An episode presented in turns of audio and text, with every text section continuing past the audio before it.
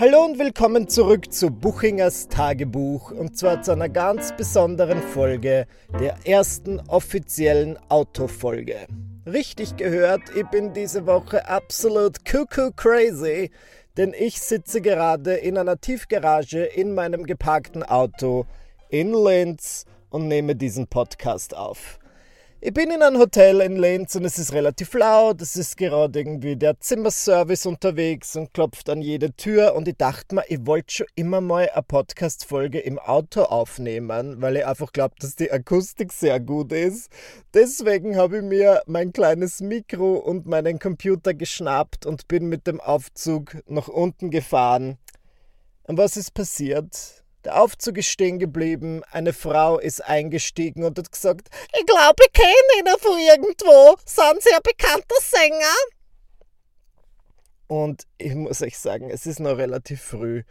Ich war nicht in the mood zu sagen, na, Sie kennen mich von Dancing Stars, wo ich in der vierten Folge rausgeflogen bin. Also habe ich gesagt, nein, ich habe einfach eines dieser Gesichter. Und dann hat sie gesagt, ja, das glaube ich jetzt da. Ende gut, alles gut. Ich habe euch einiges zu erzählen. Ich habe ja angeteased, dass ich in Berlin war zur Premiere von Drag Race Germany. Und das stimmt. Das war nicht gelogen. Was ich nicht so betone, weil es nicht so schlimm ist in meinen Augen, aber ich finde es trotzdem manchmal ganz gut, wenn man darüber redet, ist, dass ich in letzter Zeit wieder ein bisschen Zustände von Anxiety habe. Das ist wirklich nicht so schlimm, wie es klingt, aber ich bin halt manchmal gestresst von kleinen Dingen in meinem Alltag, die mich normalerweise nicht stressen. Und das nervt mich dann es hält mir nicht davon ab, irgendwas zu machen. Ich habe jetzt nicht irgendwie so a crippling anxiety, wo ich dann nicht das Bett verlassen kann, zum Glück. Und ich bin eben nach Berlin geflogen, zuerst einmal alleine und Dominik ist dann zwei Tage später dazugekommen. Und ich habe meinen Anzug, den ich anziehen wollte auf die Drag Race Premiere, einfach in meinen Koffer gepackt und dachte mir, wird schon schief gehen? Na, natürlich nicht. Ja, der Anzug war absolut zerknittert. Aber ich habe zum Glück in einem dieser Hotels gelebt, wo es einen Wäscheservice gibt. Und da habe ich dann gesehen, okay, man muss bei einer Hotline anrufen und erklären, welche Wäscheservices man möchte. Normalerweise ist es für mich kein Thema. Rufe ich da und sag, ich hätte gerne, dass mein Anzug gebügelt und gesteamt wird.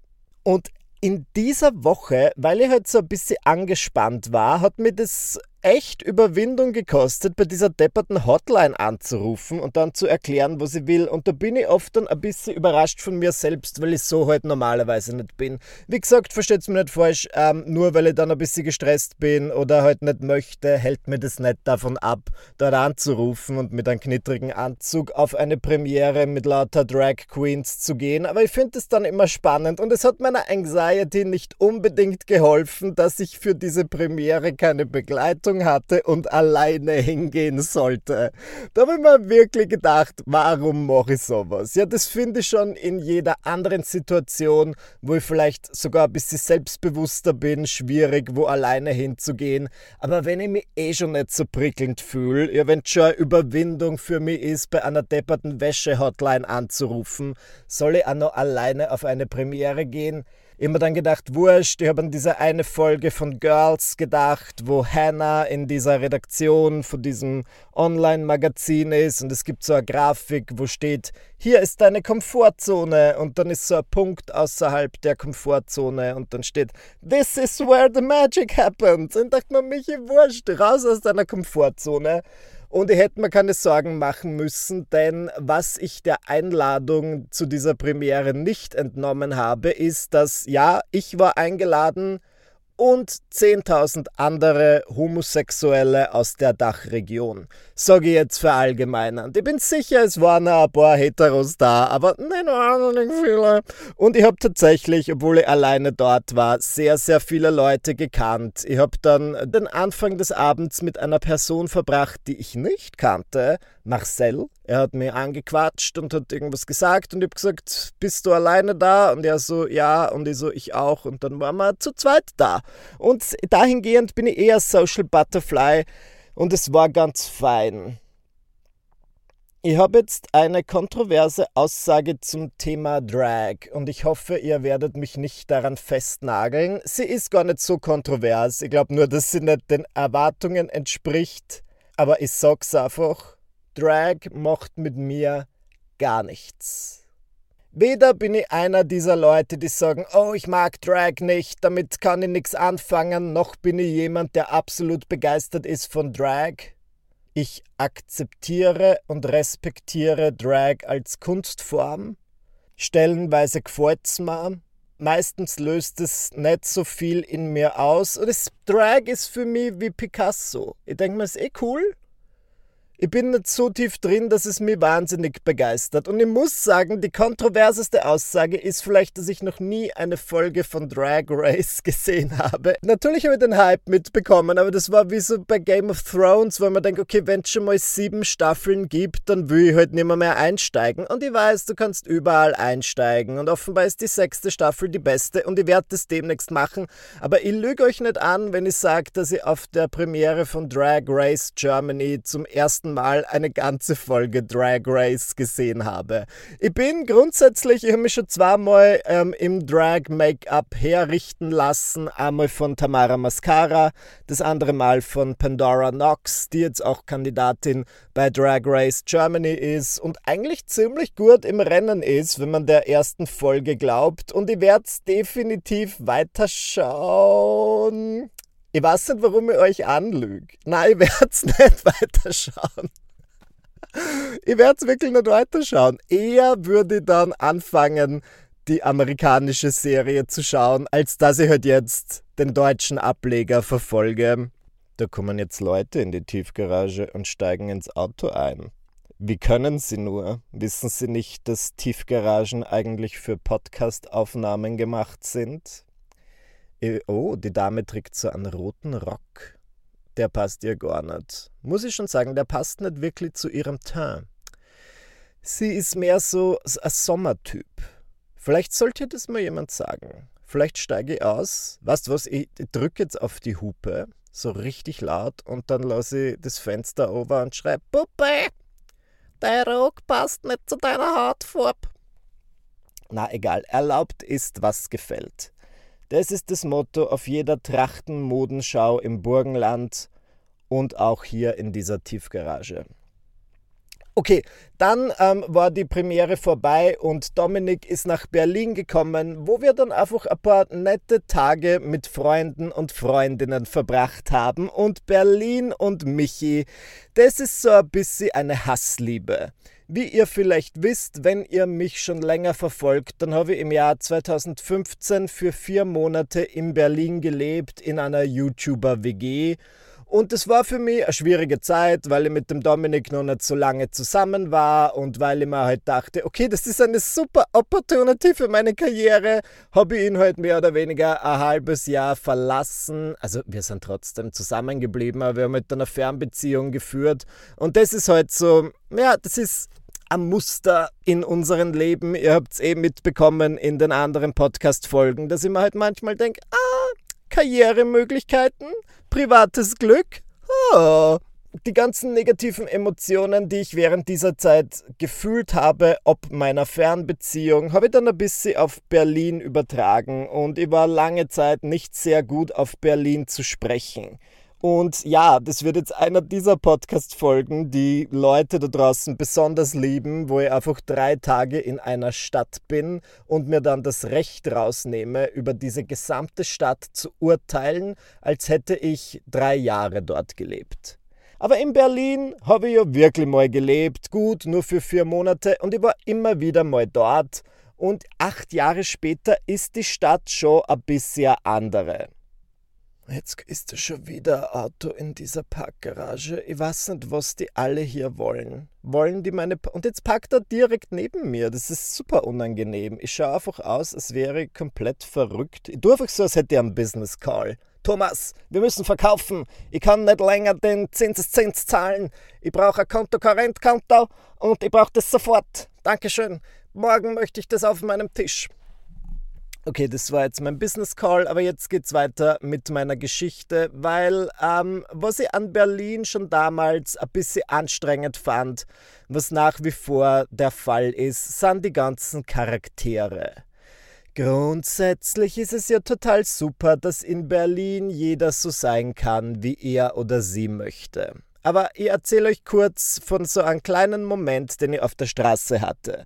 Da bin ich eben so, ich würde sagen, das war beim Hackischen Markt die Straße entlang gegangen und da ist mir ein älterer Mann, ich würde sagen, der war so 55, entgegengekommen und der sah absolut super aus. Total gut gestylt und ich habe ihm ins Gesicht geschaut. Er war sehr gepflegt, tolle Haare, sehr schicke Brille. Dann hat er so einen richtigen Anzug angehabt. Ja, so ein Dreiteiler. Blazer, eine Weste drunter, dann eine Hose, total schick. Und ich dachte mir, so ein gut aussehender, gut gestylter, älterer Gentleman, so wäre ich eines Tages auch gerne.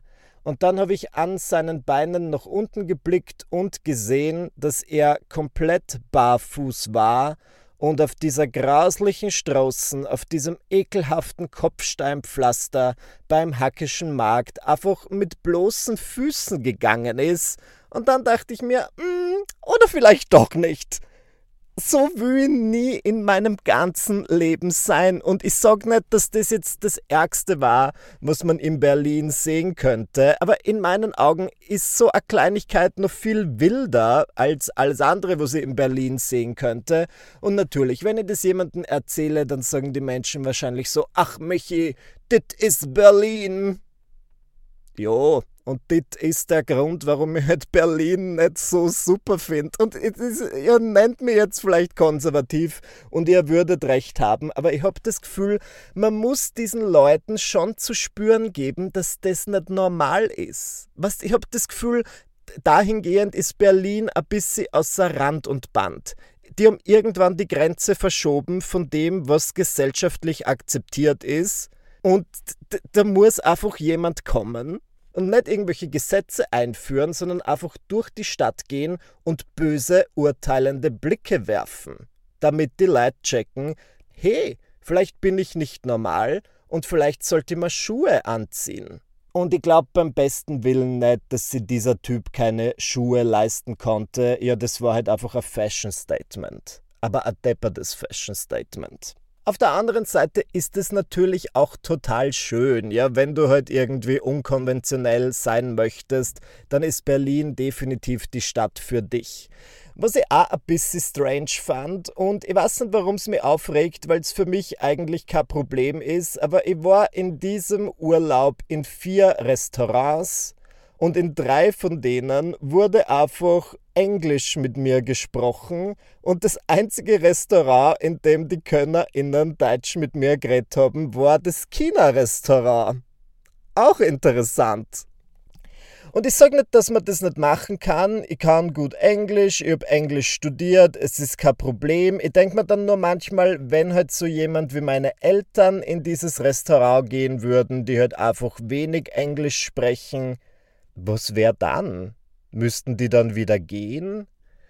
Ich glaube, es ist wahrscheinlich ein größeres Problem, irgendwie ein Problem in der Gastro. Man kann sich ja die KellnerInnen jetzt nicht mehr, mehr so genau aussuchen wie früher, traue ich mal schätzen. Aber ich habe halt, ich glaube, der Grund, warum es mich nervt, ist, dass ich das Gefühl nicht losbekommen habe, dass diese Leute, die an diesen Tagen KellnerInnen waren, sehr wohl Deutsch konnten und halt einfach Englisch geredet haben, weil es cool ist. Ich habe wirklich das Gefühl gehabt, ich habe echt den Eindruck gehabt, die gehen zu mir an den Tisch und sagen, So, my name is Stacy, what can I help you with today? Und dann sind sie um die Ecken gegangen in Kuchel und haben gesagt, der Depperte da draußen hätte gerne ein Butterbrot. Wisst ich meine? So hat es auf mich gewirkt. Außerdem, ich bin total überfordert gewesen davon, was ich in diesen Restaurants zu trinken bestellen soll, denn ich wollte nicht unbedingt viel Alkohol trinken. Und dann habe ich mir die Karte an antialkoholischen Getränken angeschaut und es gab irgendwie stilles Wasser, ähm, prickelndes Wasser, Tonic Water und wisst was ich am meisten wollte? A Soda Zitron. Und ich bin mir nicht sicher, kennen deutsche Leute Soda Zitron? Das ist einfach mein Getränk. Es ist erfrischend, es ist prickelnd, es hat so gut wie keine Kalorien. I fucking love it. Ich möchte kein Tonic Water. Ich möchte kein Apfelsaft. Ich bin nicht drei Jahre alt. Ich möchte einfach eine Soda Zitronen. Das ist sophisticated, das sendet eine Message und natürlich könnt ihr denen erklären, oh, ich hätte gerne ein Glas Sodawasser mit ähm, 2 Zentiliter Zitronensaft. Nur die machen das dann sicher nicht richtig. Die haben dann sicher diesen Zitronensaft, der aus einer Flasche kommt und ich möchte frisch gepressten Zitronensaft. Es dürfen ruhig ein paar Flankerl drin sein. I fucking love Soda Zitronen. Und das ist das, was ich auf jeder Reise vermisse. Du kannst in Österreich in jedes dahergelaufene Lokal gehen und sagen, ich hätte gerne Soda Zitronen und du kriegst ein absolut köstliches Getränk. Ich war einmal in Österreich in einem Lokal, ich glaube es war ein asiatisches Lokal und es war halt eines dieser Lokale, wo dann total viele Fehler in der Speisekarte sind und was ich sehr witzig fand, ist, dass das Soda Zitron bzw. Soda Zitrone, wie es wahrscheinlich auf Hochdeutsch heißen würde, dort so geschrieben war, dass die Aufteilung der Wörter war Sodazi, Trone. Und das finde ich witzig. Das ist mein Dragname. Und jetzt begrüßen wir auf die Bühne die berühmte Drag Queen Sodazi Trone. Absolut geil. Zurück zu meiner Pro- und Kontraliste Berlin. Ich habe als Außenstehender das Gefühl, in Berlin gibt es halt einfach weniger gesellschaftliche Regeln als zum Beispiel in Österreich oder in Wien. Ich weiß nicht, habt ihr diesen Artikel gelesen in der Welt von dieser Person, von dieser Berlinerin, die eine Zeit lang in Wien gelebt hat und sich dort überhaupt nicht wohl gefühlt hat, da habe ich sofort einen Horten gekriegt, weil das einfach schon so ladis, nicht weil jemand meine geliebte Stadt Wien beleidigt hat, nicht nur, sondern auch, weil das halt die Sorte Artikel war, wo einfach ganz gezielt jemand versucht zu provozieren. Nummer eins, die Person, die diesen Artikel geschrieben hat, heißt Eden das ist halt auch nur in Berlin normal. Und du weißt einfach ganz genau, dass in ihrem Reisepass wahrscheinlich steht Brigitte. Aber sie ist dann irgendwann mit 22 nach Berlin gezogen und dachte sich, ich heiße jetzt Eden. Bien sûr. Und was mir an dem Artikel gestört hat, ist, dass er halt voll von Klischees war, sowohl über Österreich als auch über sich selbst. Ja, die hat sich so ein bisschen dargestellt als freche Berliner Rockröhre und sie hat gemeint, Österreich ist so christlich und konservativ, aber ihre Kirche heißt Berghain und sie betet am Altar des DJs. Ich dachte mir so, okay, ich musste eigentlich nicht weiterlesen, weil also dieser Artikel hat mich sehr aufgeregt. Zurück zum eigentlichen Thema. Ich habe das Gefühl, in Berlin sind nicht alle ein bisschen lockerer und ich kann nicht leugnen, dass ich das grundsätzlich ganz gut finde.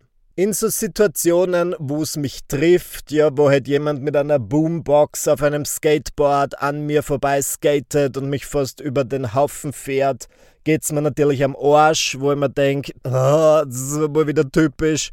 Wenn ich dann aber Nutznießer von dieser Lucy-Goosey-Attitüde bin, finde ich es natürlich geil. Ja, wir waren zu einem Dinner eingeladen bei Freunden und das war wirklich wunderschön. Und weil diese Freunde keinen Balkon haben, haben sie einfach einen Tisch genommen. Ähm, sie nannten das Tapeziertisch. Ich würde das einfach bezeichnen als eine typische Herrengarnitur. Und die haben es dann gestellt auf die Straße vor ihrem Fenster. Eine sehr belebte Straße Berlins. Die haben den Tisch wunderschön hergerichtet. Tischtuch, Kerzen, Blumen. Es war echt geil. Und dann haben sie so einen Lautsprecher aus dem Fenster rausgehangen, mehr oder weniger, und relativ laut Musik aufgedreht. Und es sind regelmäßig Leute, PassantInnen bei uns vorbeigegangen und es hat niemanden sonderlich gekratzt. Ja, manche Leute haben gesagt, oh, das ist ja ein cooles Abendessen. Ich habe gesagt, ja, ja, ich habe leider kein Kleingeld. Keep it moving. Aber meisten den meisten Leuten war es scheißegal. Wir sind einfach vorbeigegangen. Das fand ich schon mal sehr schön. Und mir ist erst irgendwann aufgefallen, dass es bereits nach Mitternacht war und die Musik eigentlich noch immer recht laut war und es hat absolut niemand was gesagt. Und ich dachte mir, wenn wir in Wien wären, hätten wir schon die dritte Anzeige, die Polizei wäre schon zum vierten Mal da gewesen. Wir hätten wahrscheinlich um 22.03 Uhr das Feld räumen und zurück in die Wohnung gehen müssen. Und da dachte ich mir, das ist halt auch nur in Berlin möglich und wenn ich davon profitiere, finde ich es geil wenn meine Nachbarn das machen, während ich um 21.30 Uhr ins Bett gehen möchte, finde ich scheiße. Rufe sofort die Polizei an. Na, so ein Mensch bin ich auch wieder nicht. Ich ruf, ich habe noch nie die Polizei gerufen wegen Lärmbelästigung, aber ich habe sehr wohl einfach gegen den Fußboden getrampelt oder bin dann halt einfach sehr sauer mit Oropax in meinen Ohren eingeschlafen und dann jedes Mal, wenn ich diese Nachbarn am Gang treffe, dann schaue ich sie böse an mit meinem Evil Eye. Und das ist halt der Wiener in mir. Ja, da bin ich sehr grantig, ich habe das Gefühl, die Leute in Berlin sind so nett. Und das finde ich auch irgendwie schön. Ich kann nicht leugnen, dass dort das Leben oder das Miteinander wahrscheinlich ein bisschen entspannter ist. Was ich auch interessant fand, ja, wir waren übers Wochenende da und wir haben natürlich einige FreundInnen, die in Berlin leben und mit manchen von denen wollten wir am Sonntag was unternehmen. Einfach was sehr gechilltes. Aber wisst ihr, was BerlinerInnen sonntags lieben?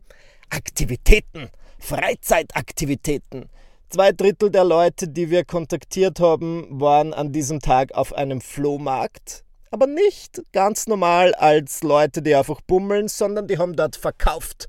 Und andere Leute waren wieder auf irgendeinem Kombucha-Festival. Und ich finde das halt spannend, weil ich bin eher so, ähm, wenn ich viel arbeite, dann will ich am Samstag und am Sonntag so richtig chillen, halt einfach nichts machen. Und ich habe das Gefühl, in Berlin ist es so, dass du sagst, ja, natürlich, ich chille ebenso, aber deren Vorstellung von chillen ist einfach acht Stunden auf einem Flohmarkt stehen und was verkaufen. Finde ich völlig interessant.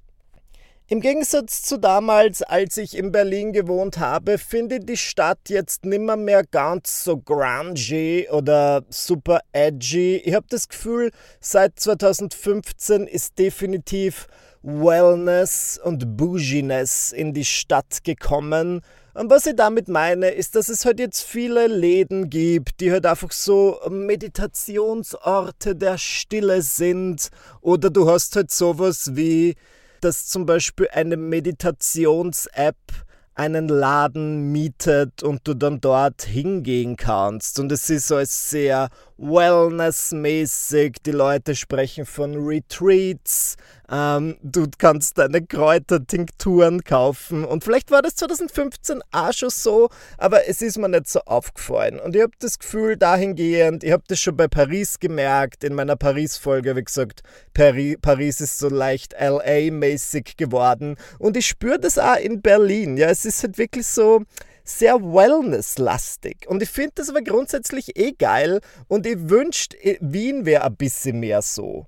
Ich möchte halt gerne in Wien mir vornehmen, dass ich am Dienstag eine 7 Uhr Klasse in Barrys Bootcamp besuche, nur um dann spontan zu beschließen, dass ich doch nicht hingehe. Versteht's, was ich meine?